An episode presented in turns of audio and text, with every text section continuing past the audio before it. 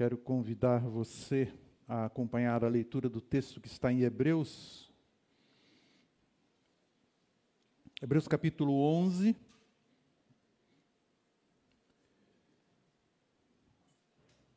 Vamos lendo alguns versículos aqui nesse capítulo 11 de Hebreus, quando diz: Pela fé, Abraão e também a própria Sara, apesar de estéril e avançada em idade, recebeu poder para gerar um filho, porque considerou fiel aquele que lhe havia feito a promessa. Assim, daquele homem já sem vitalidade, originaram-se descendentes tão numerosos como as estrelas do céu e tão incontáveis como a areia da praia do mar. Pela fé, Abraão, quando Deus o pôs à prova, ofereceu Isaac como sacrifício. Aquele que havia recebido as promessas estava a ponto de sacrificar o seu único filho, embora Deus lhe tivesse dito, por meio de Isaac, a sua descendência será considerada. Abraão levou em conta que Deus pode ressuscitar os mortos e, figuradamente, recebeu Isaac de volta dentre os mortos. É bem possível que você conheça alguns casos muito complicados de vida familiar. É bem possível que você já tenha vivido uma situação muito complexa envolvendo a sua própria família, relacional, uma situação financeira, saúde. É bem possível que você já tenha experimentado, já tenha ficado perplexo, experimentado uma certa apreensão por conta de algum acontecimento, ou na sua vida, na sua família, ou na vida de alguma família próxima a você que segue o Senhor. Isso tenha nos causado alguma perplexidade. Uma das verdades que causam um impacto enorme na nossa vida, no nosso ser, é pensar que algo que nós consideramos muito importante seja tocado ou possa ser tirado, ou possamos perder. Perdas de relacionamentos essenciais nesse mundo. Nesse mundo. Podem marcar muito o nosso frágil e limitado ser E queridos, ainda que nós creiamos de todo o coração que Deus tem o controle de tudo, que Ele é soberano, que nada está fora do seu olhar, do seu conhecimento, fora do seu alcance. Ainda que tudo isso esteja muito claro para nós,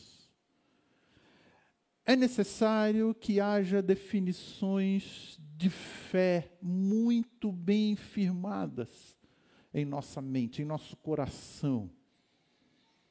Principalmente diante das instabilidades que uma família, ou que a nossa família pode enfrentar. Deus não tem nenhum prazer em fazer com que os seus filhos sofram, passem por dor. Prazer ele não tem. Ele tem propósitos, isso ele tem. E tudo aquilo que é muito querido para mim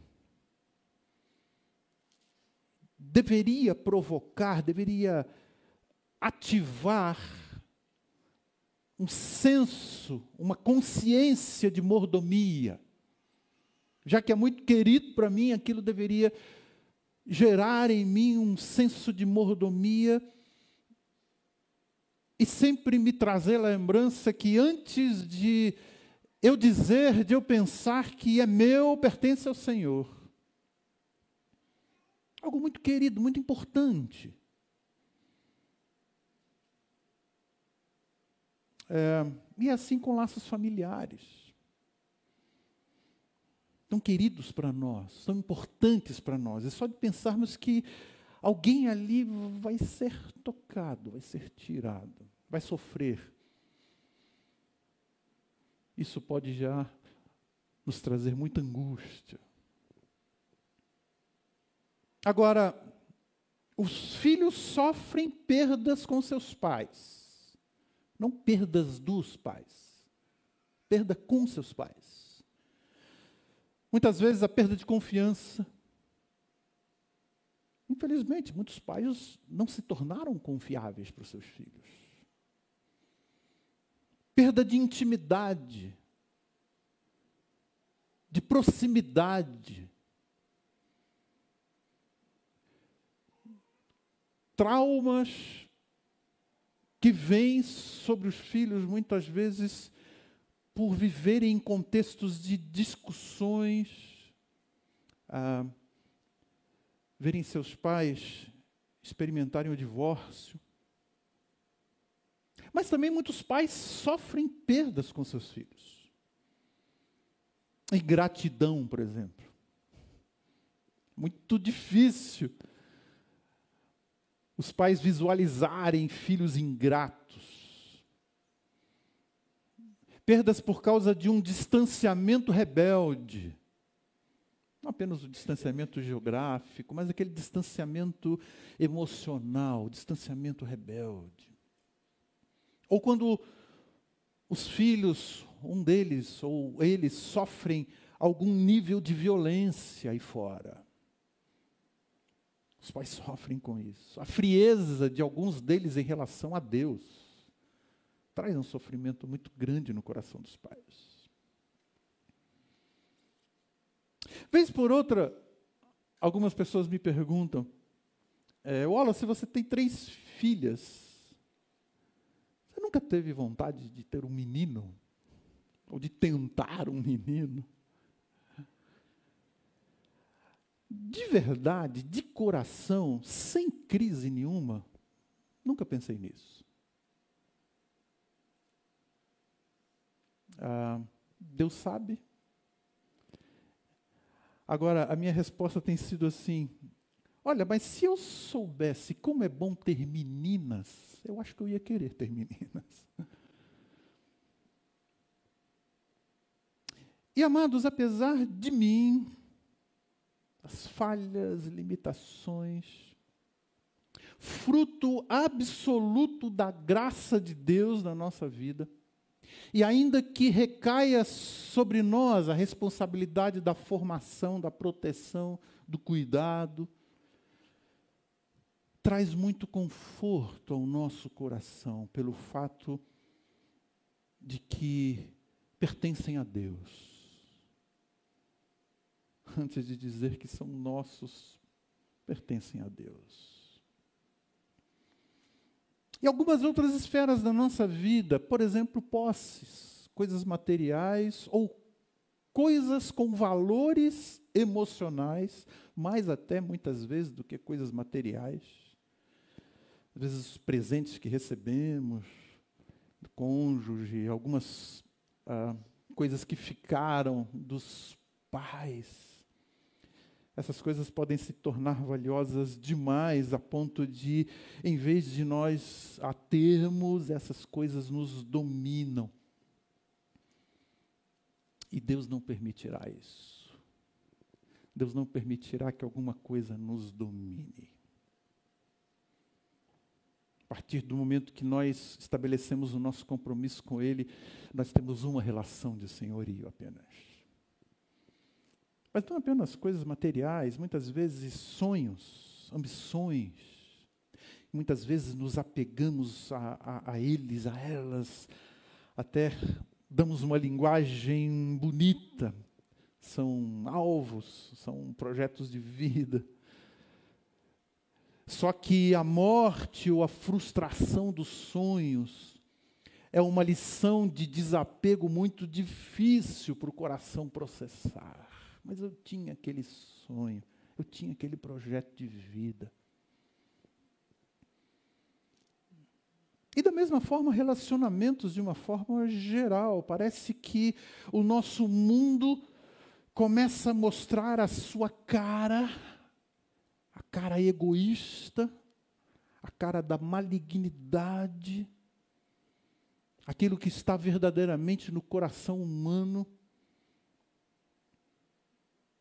diante de um relacionamento, de algo perdido. O índice de violência contra a mulher tem sido alarmante. Isso tem que parar. O argumento que é levantado, o argumento inaceitável, qual é? Não conseguiu superar a perda. É o absurdo dos absurdos numa cultura como a nossa. Se houve alguém que soube o que é exercício da fé diante de cenários que ou se concretizariam ou previam perdas, esse alguém foi Abraão.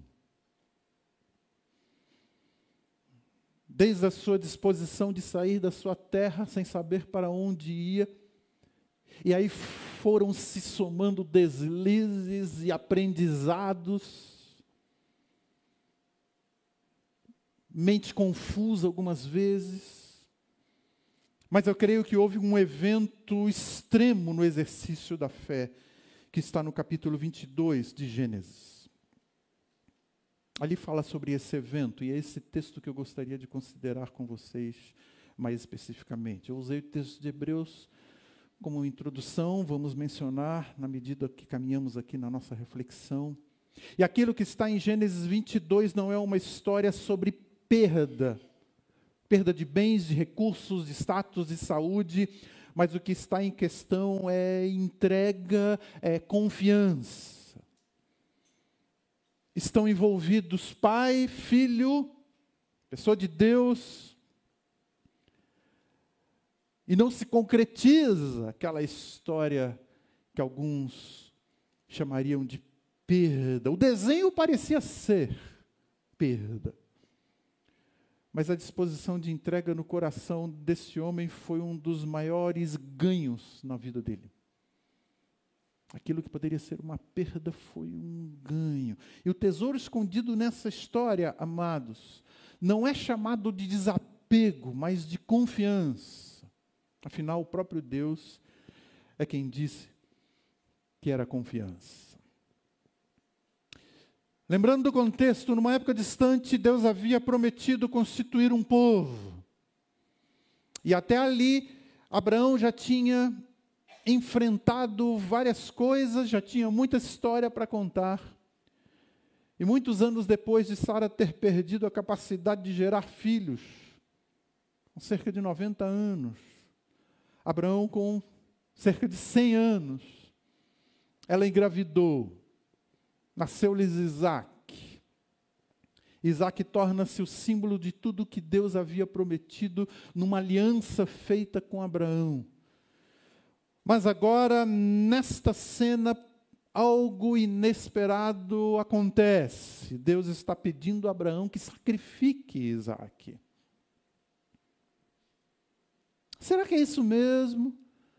Deus pedindo uma vida humana em sacrifício? Uma decisão que aparentemente anularia a possibilidade de haver uma descendência, a formação de um grande povo.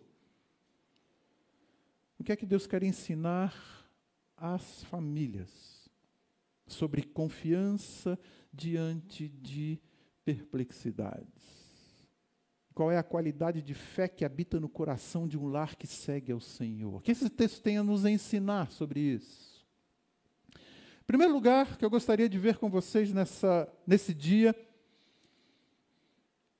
é a percepção que nós podemos ter nesse texto que a fé sempre atua em conexão com obediência. Fé e obediência estão conectados.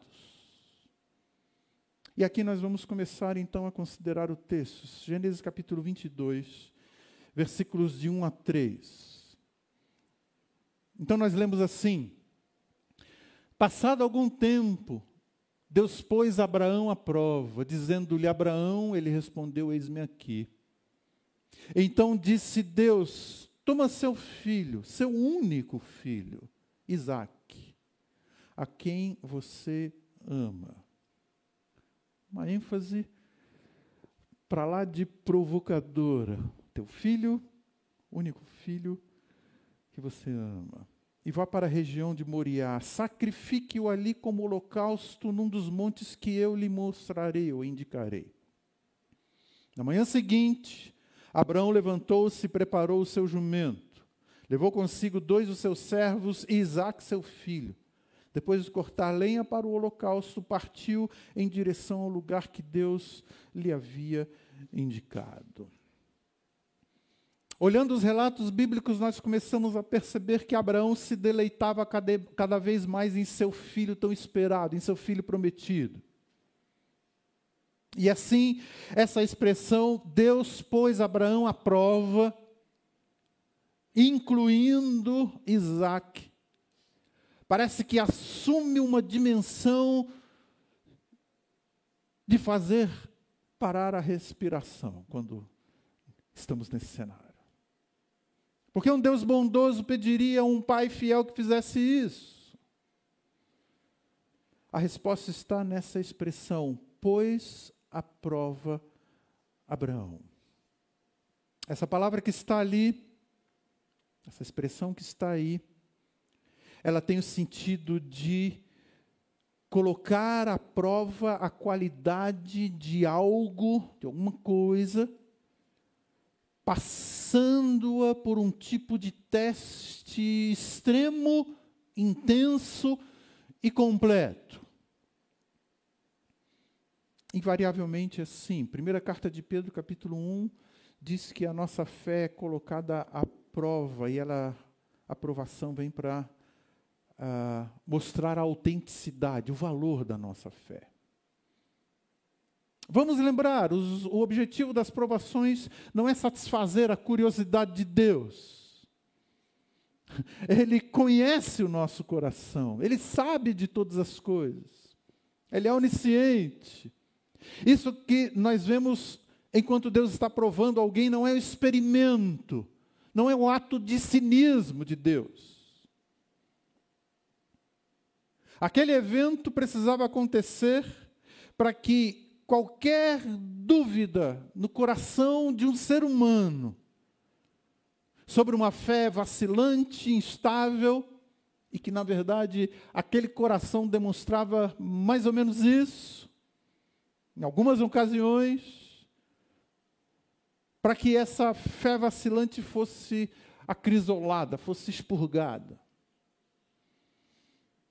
Agora, amados, em seus deslizes, Abraão envolveu outros.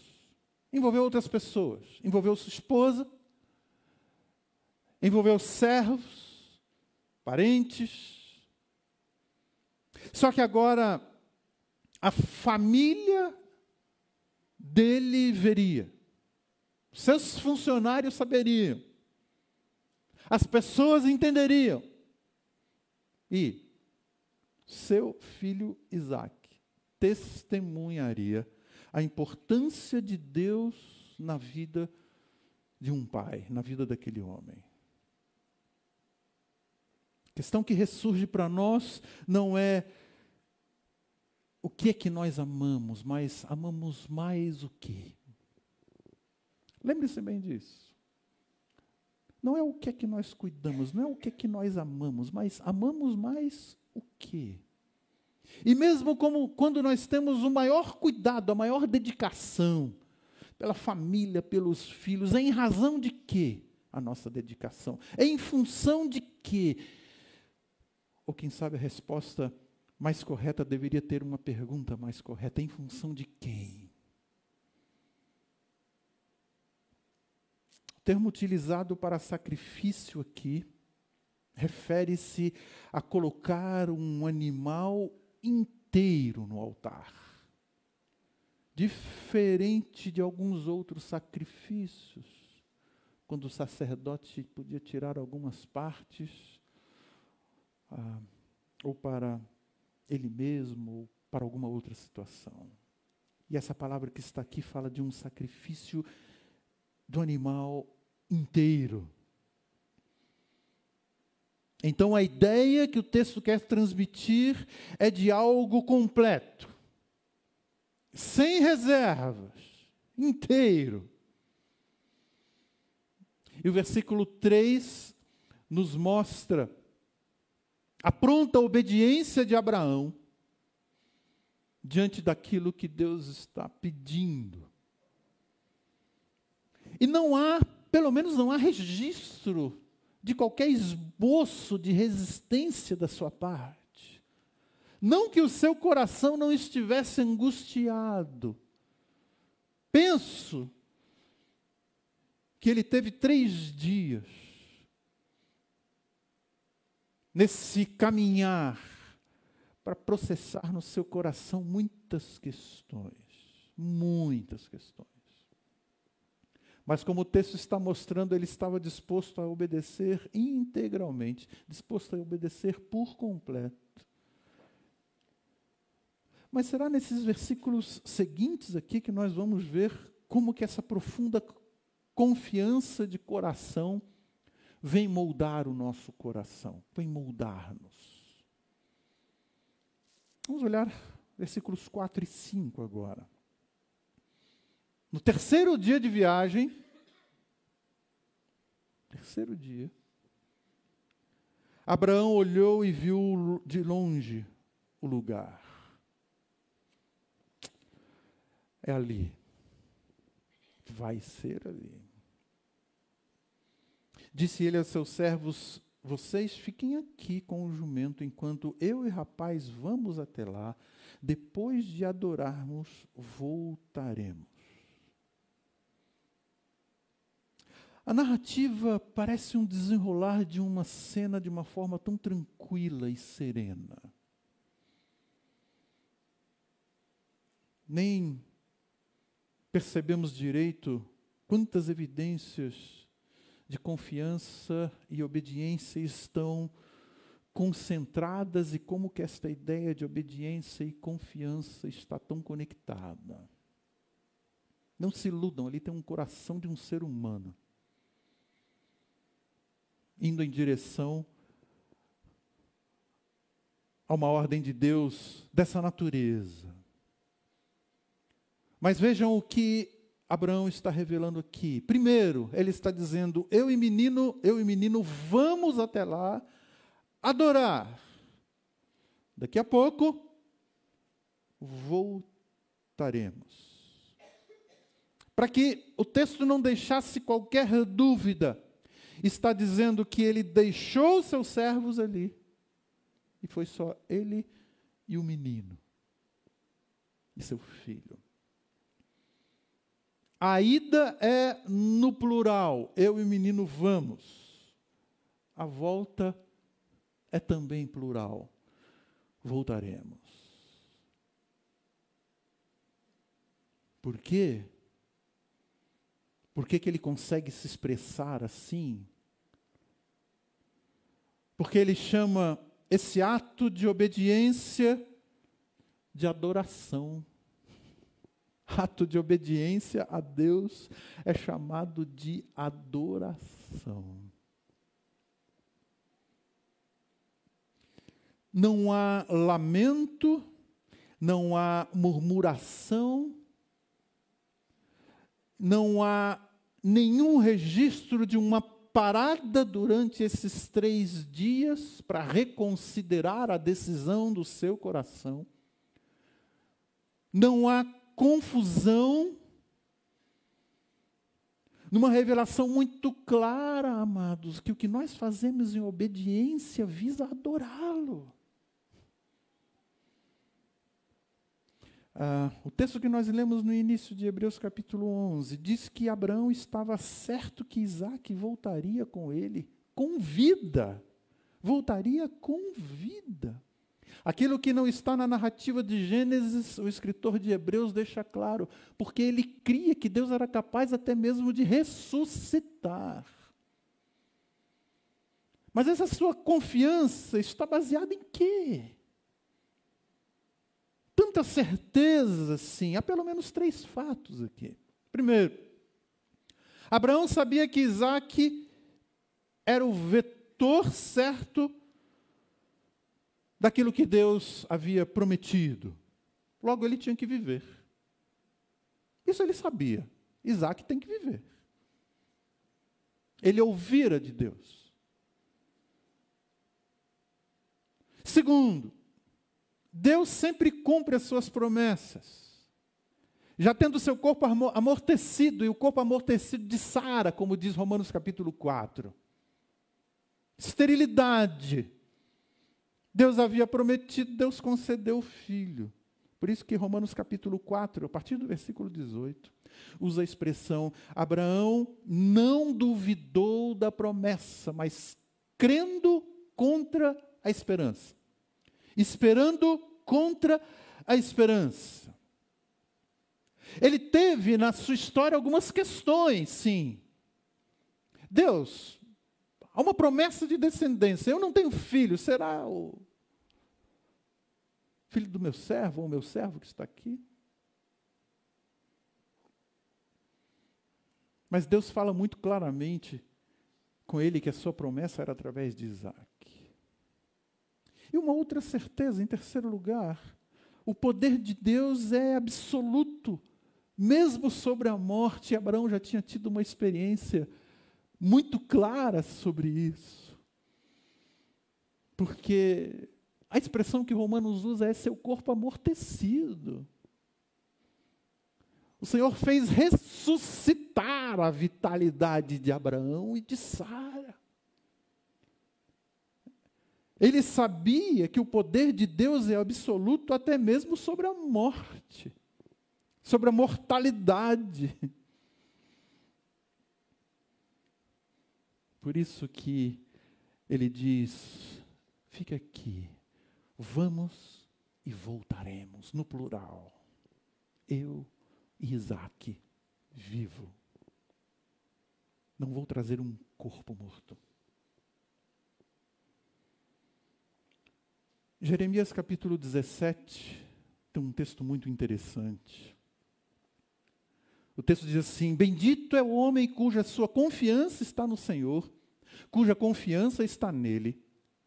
E aqui o texto usa uma figura: ele será como uma árvore plantada junto às águas, que estende as suas raízes para o ribeiro é de lá que eu tenho a minha fonte. É de lá que eu vou me alimentar. Esse meu vício como árvore vem das águas. Ela não temerá quando chegar o calor, porque as suas folhas estão sempre verdes, não ficará ansiosa no ano da seca, nem deixará de dar fruto. Ao mesmo tempo, o texto usa uma figura, mas personaliza a figura da árvore.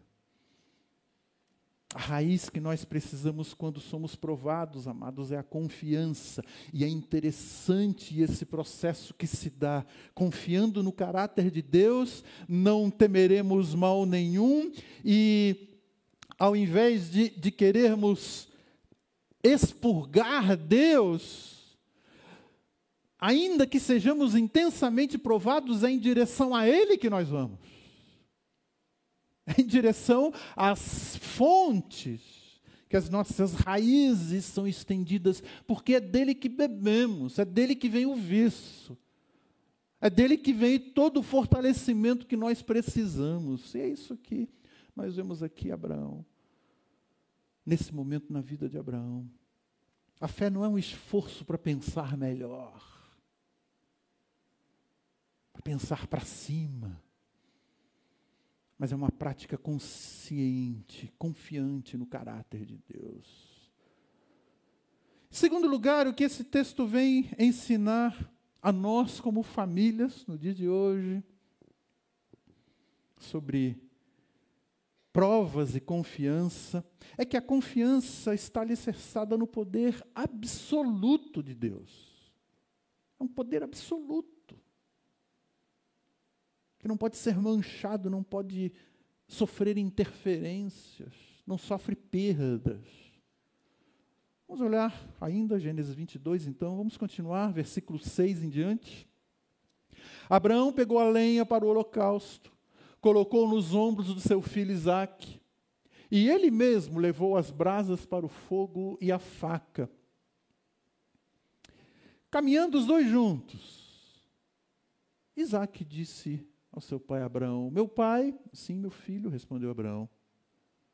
Isaac perguntou: As brasas estão aqui, a lenha está aqui.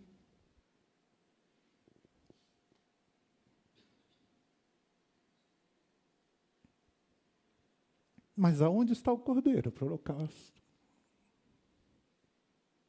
Paz. Que diálogo com o filho é esse?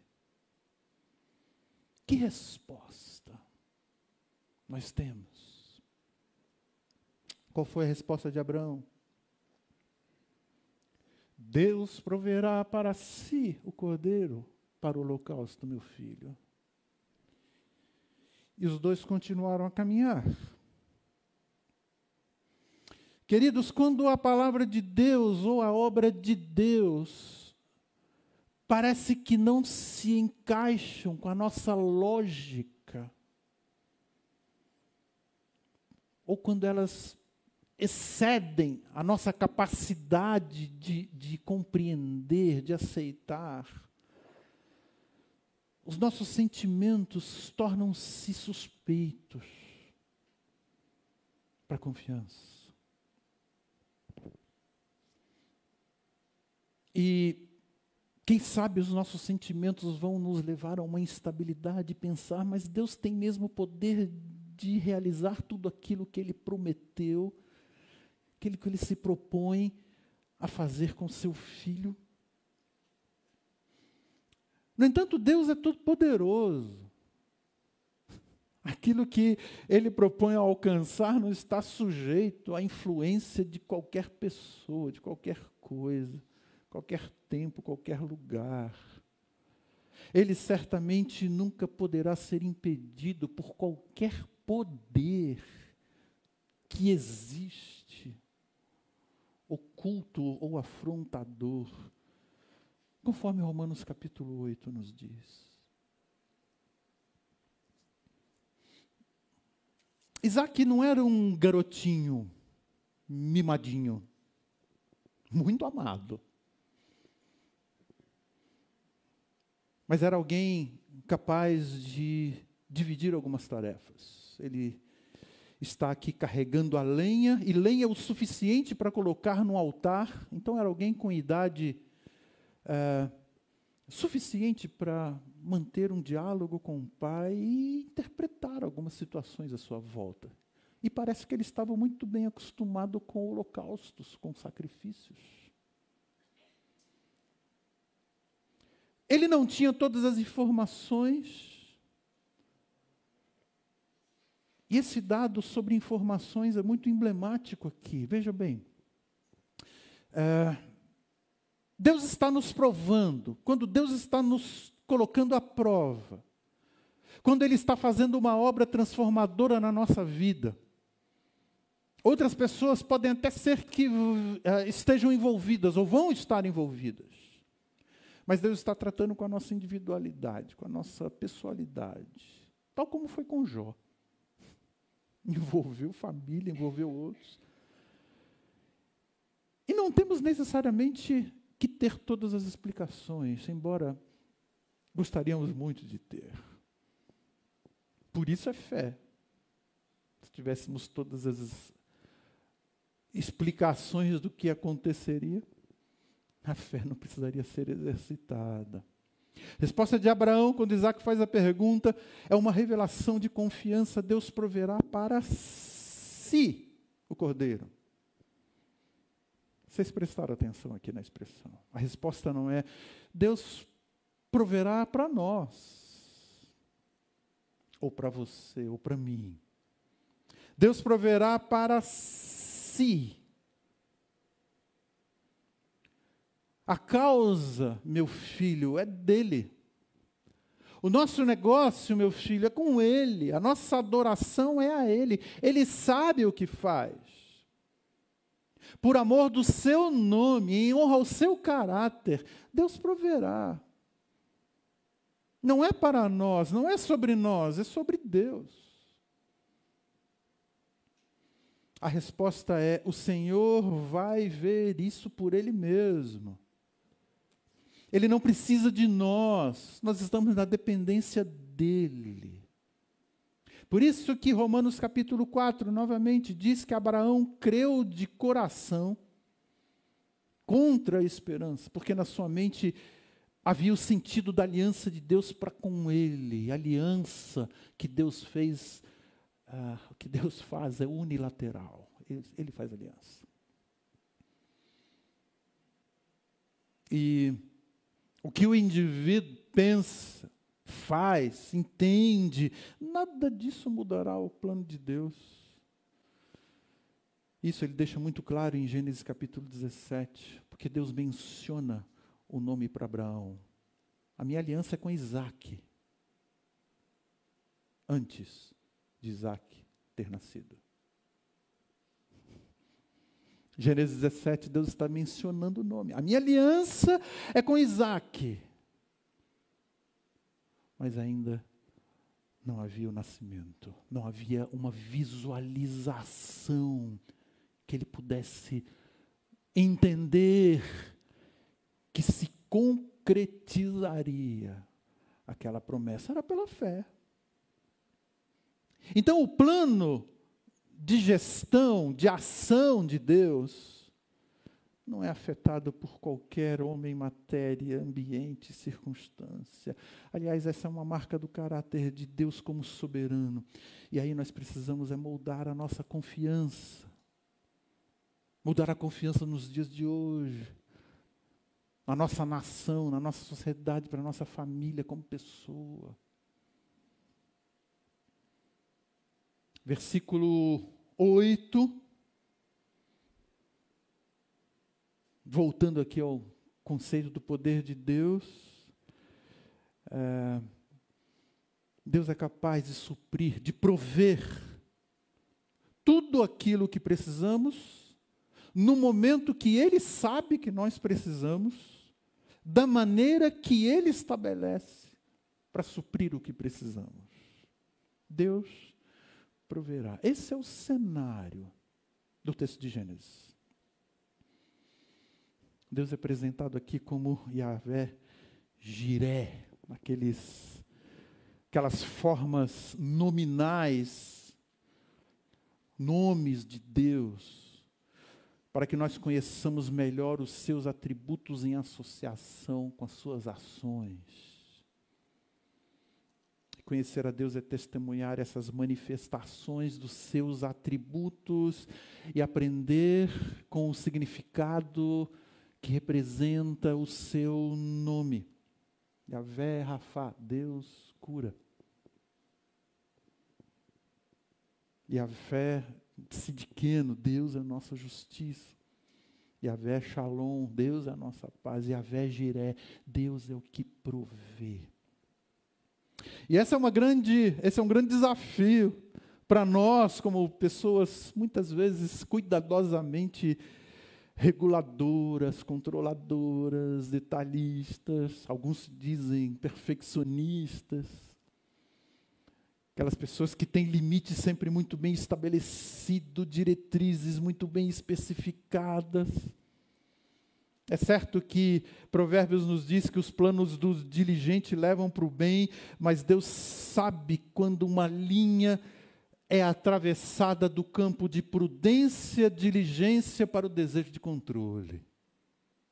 Deus sabe quando essa linha é atravessada. Ele não vai permitir que nós caiamos no engano achando que temos o controle de todas as coisas. E aí Deus vai provando as nossas fontes de segurança, nossas fontes de onde achamos que extraímos o conforto,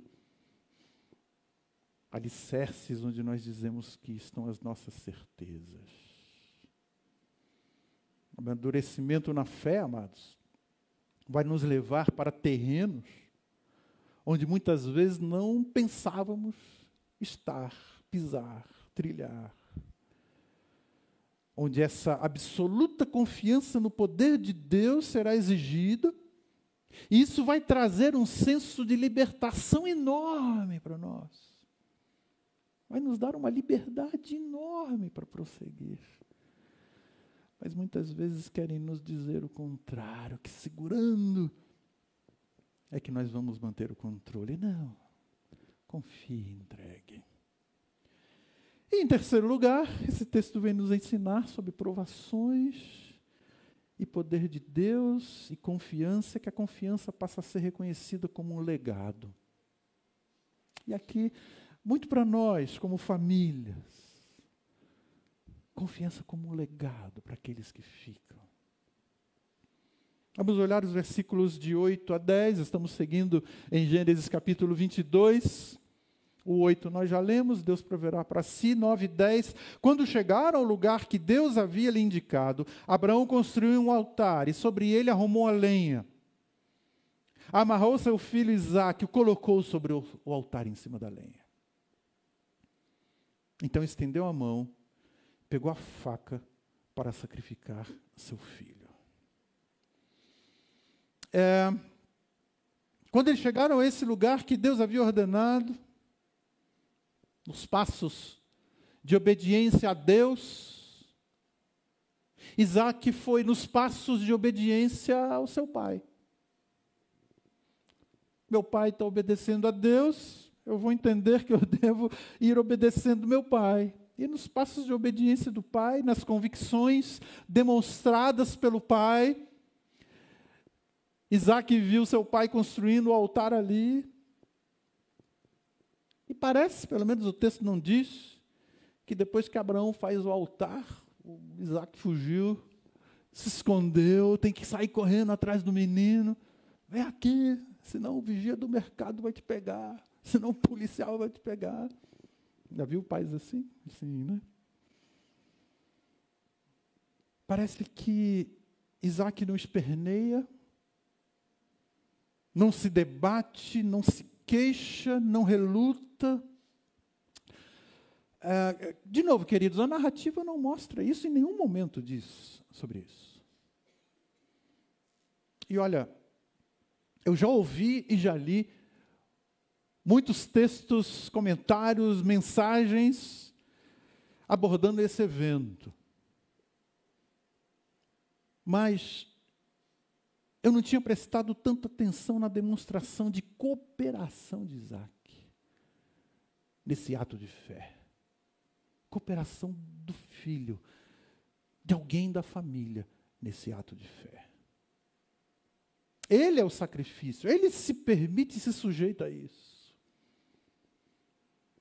Penso que ele aprendeu lições preciosas sobre deslizes dos seus pais, sobre instabilidades de confiança dos seus pais, mas a esterilidade e a ressurreição da fertilidade do seu pai da sua mãe. Penso que ele tem ouvido tudo isso. E nessa cena, nós temos aqui o pai que se dispõe a entregar seu filho como o texto está dizendo, por completo. E nessa cena nós temos um filho que se submete, no final das contas, a Deus, pois seu pai somente estava fazendo aquilo que era a orientação de Deus. Vamos seguir o texto, a partir do versículo 11. Mas o anjo do Senhor chamou do céu: Abraão, Abraão. Eis-me aqui, mais uma vez, eis-me aqui, respondeu ele. Não toque no rapaz, disse o anjo. Não lhe faça nada. Agora sei que você teme a Deus porque não me negou seu filho, seu único filho. Abraão ergueu os olhos e viu um carneiro preso pelos chifres num arbusto. Foi lá, pegou, sacrificou como holocausto em lugar de seu filho. Abraão deu aquele lugar o nome de o Senhor proverá. Por isso até hoje se diz no monte do Senhor se proverá. Pelo que diz lá Hebreus capítulo 11, para Abraão, Isso aqui não era uma encenação. Não estava participando de uma peça teatral. Tudo aquilo era muito real. Ao levantar o cutelo, a faca, ele não interrompe esse processo para dizer: Deus, você está vendo mesmo? Deus, não era para eu ter parado um pouquinho atrás? Deus, estamos indo longe demais com isso. Deus, eu vou abaixar o facão. Deus.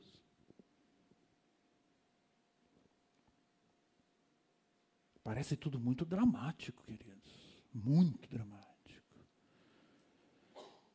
Mas ele realmente toma esse cutelo, levanta esse cutelo, com a intenção de obedecer, como diz a palavra, por completo. Alguns dizem que é mais fácil nós confiarmos quando há alguma evidência do que vai acontecer. Abraão não tinha nenhuma visualização da conclusão dessa história, da forma como ela está sendo concluída. É, ele não sabia de um cordeiro escondido entre os arbustos, que ele tinha que depois ir lá descobrir. Uma charada. Não era nada disso. Essa maestria de Deus ao lidar conosco muitas vezes está em desacordo com as noções de uma mente limitada, quem sabe possessiva, incompreensível nossa. Mas é precisamente essa dissonância, aparente dissonância e incompreensibilidade que são a prova da nossa fé.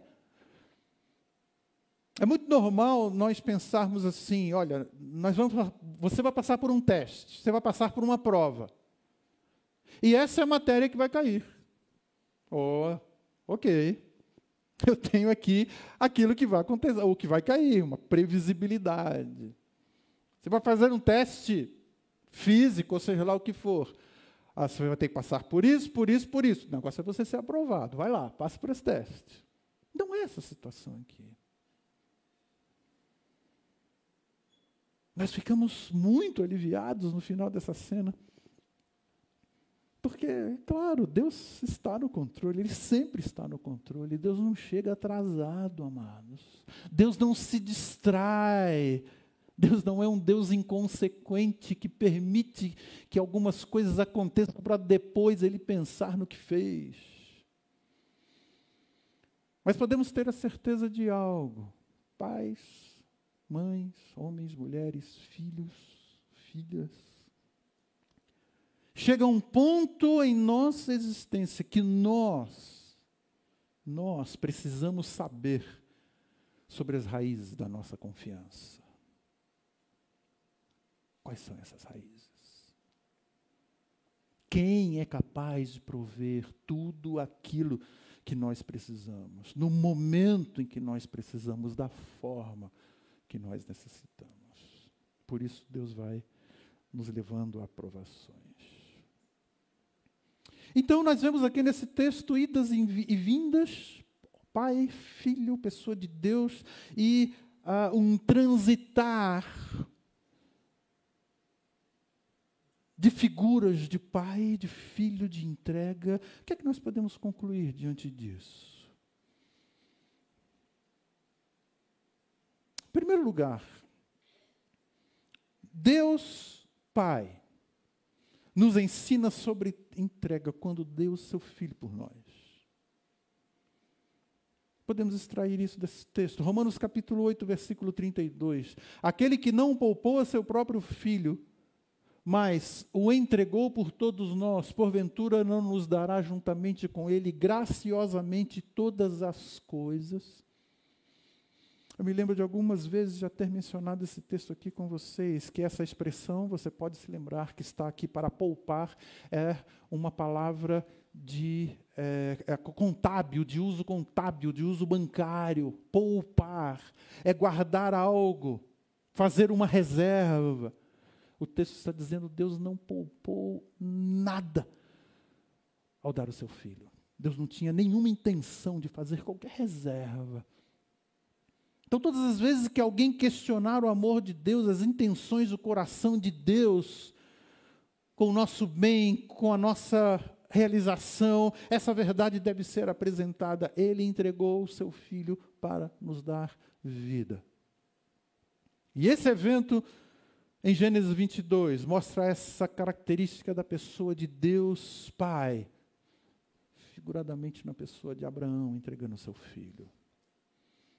E ainda, diante disso, podemos ter a certeza que Deus não pede de nós nada que Ele mesmo não tivesse provado. Ele entregou o seu filho na pessoa do, de Jesus de Nazaré, nosso Senhor, Deus encarnado. Nós temos vida. Ele não poupou, ele entregou. Em segundo lugar, a outra lição que nós podemos extrair, e agora vamos para Deus Filho. Deus Pai entregou, Deus Filho nos ensina sobre entrega, se dispondo à morte de cruz. E aí vamos lembrar de João capítulo 15, versículo 13 Ninguém tem maior amor do que este, de alguém dar a própria vida pelos seus amigos, o Senhor Jesus ali diante dos seus. Essa silenciosa obediência de Isaac ilustra essa vinda do Senhor Jesus, tendo a disposição de abrir mão da sua glória e estar entre nós, morrer em obediência e submissão. Jesus se permitiu colocar em sacrifício para nos livrar. Ele se deu por nós, quando na verdade quem deveria sofrer a condenação éramos nós. Por isso que ah, ele se dá como o Cordeiro de Deus. Por isso o adoramos e o exaltamos. E é isso que eu quero convidar a você através desse cântico que nós vamos entoar agora. Vocês da banda já podem vir, por favor. E a nossa oração final, o nosso final hoje, será em adoração ao Senhor e que expressemos através desse cântico aquilo que o nosso coração crê, entende e se dispõe diante do Senhor. Amém? Deus abençoe a todos vocês. Pais, mães, filhos, famílias. Cada um de vocês que está aqui, cada um de vocês também que está nos assistindo é, da sua casa.